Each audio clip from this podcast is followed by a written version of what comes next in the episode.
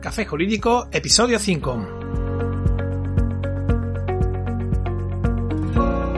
Buenas tardes, mi nombre es Juanma Delgado y esto es Café Jurídico, un espacio de divulgación jurídica donde, en el tiempo que dura un café, abordaremos novedades legislativas, interpretaciones de doctrina y jurisprudencia sobre distintas temáticas, aprenderemos a manejar herramientas para la eficacia y la productividad profesional y, en definitiva, nos acercaremos de una forma amena y distendida al sector jurídico. Comenzamos.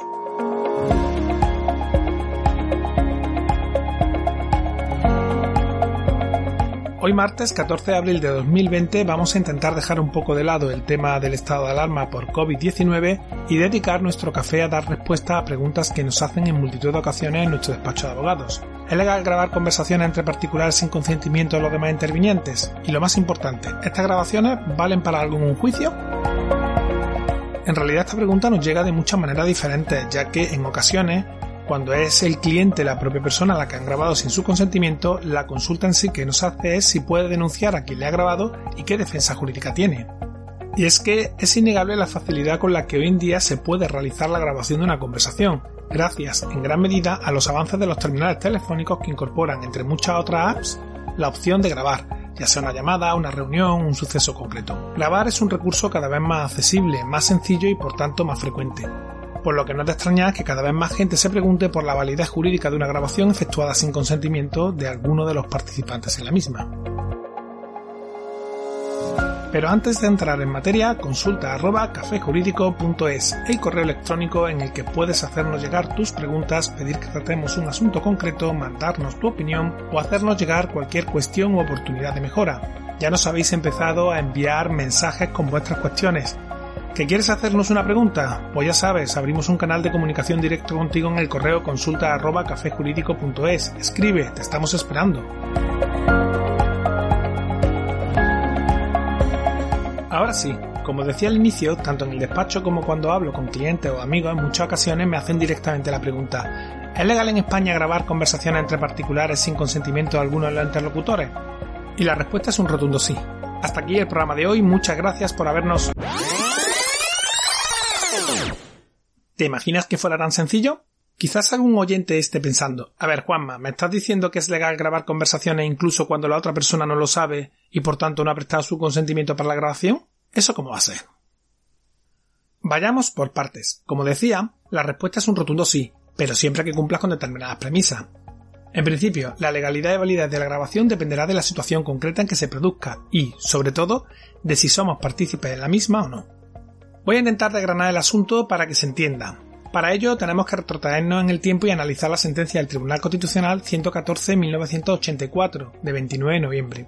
En ella, el alto tribunal se pronuncia sobre esta cuestión al establecer que quien graba una conversación de otros atenta, independientemente de toda otra consideración, al derecho reconocido en el artículo 18.3 de la Constitución española. Por el contrario, quien graba una conversación con otro no incurre, por este solo hecho, en conducta contraria al precepto constitucional citado.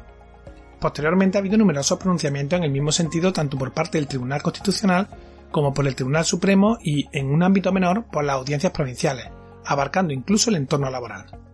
Así, por ejemplo, la sentencia del Tribunal Supremo 5215-2014 de 20 de noviembre aclara que grabar conversaciones entre un empleado y su jefe en la cual solo se tratan temas laborales no constituye intromisión alguna en el derecho a la intimidad ni tampoco en el secreto de las comunicaciones.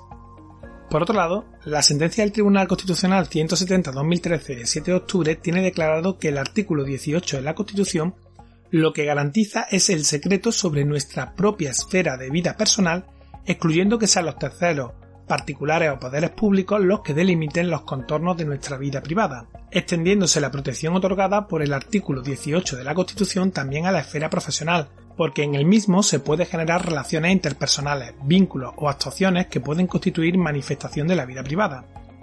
En consecuencia, el derecho a la intimidad es aplicable a las relaciones laborales y, por lo tanto, también a las profesionales, Ahora bien, para que se produzca dicha intromisión es esencial que en ese acto grabado no intervenga quien graba, porque deja de ser en cuanto interrelación entre quien graba y la otra parte, ámbito propio y reservado del que denuncia o alega la intromisión en un derecho.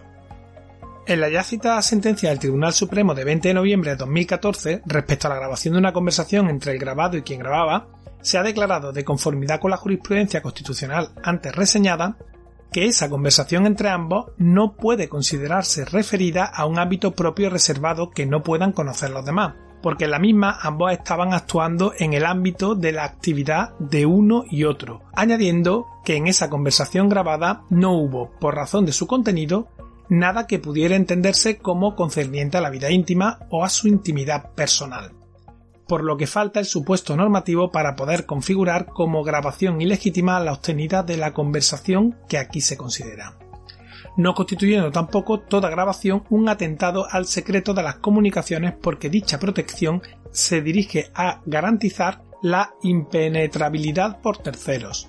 Pero ese efecto no lo tiene para el interviniente en ese acto, o cuando el acto en sí está dirigido a él. Por tanto, en base a lo que estábamos diciendo, puede afirmarse que es legal grabar conversaciones en las que uno participa de manera directa. Sin embargo, la grabación de conversaciones ajenas en las que quien graba la conversación no es partícipe, sí que vulnera el derecho a la intimidad consagrado ex artículo del 18 de la Constitución y constituye un delito tipificado en el artículo 197 del Código Penal. Ahora bien, hay que destacar que la grabación de las comunicaciones entre particulares será válida si ésta se produce en un contexto libre, voluntario y sin que intervenga ningún género de coacción. Que ya se sabe que echa la ley echa la trampa y siempre hay algún listillo o listilla que intenta obtener una prueba acudiendo a prácticas poco éticas. De esta forma, no podemos olvidar que el Tribunal Supremo en su sentencia 1066-2009 establece que el criterio cambia cuando la persona a la que se le graba ha sido conducida al encuentro utilizando argucias con la premeditada pretensión de hacerle manifestar hechos que pudieran ser utilizados en su contra.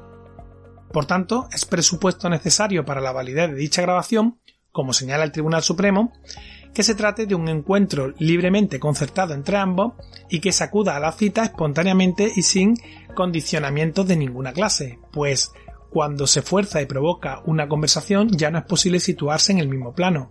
El interlocutor grabado no se despoja de manera voluntaria y libre de sus manifestaciones, sino que, en cierto modo, se le arrancan o extrae de modo torticero.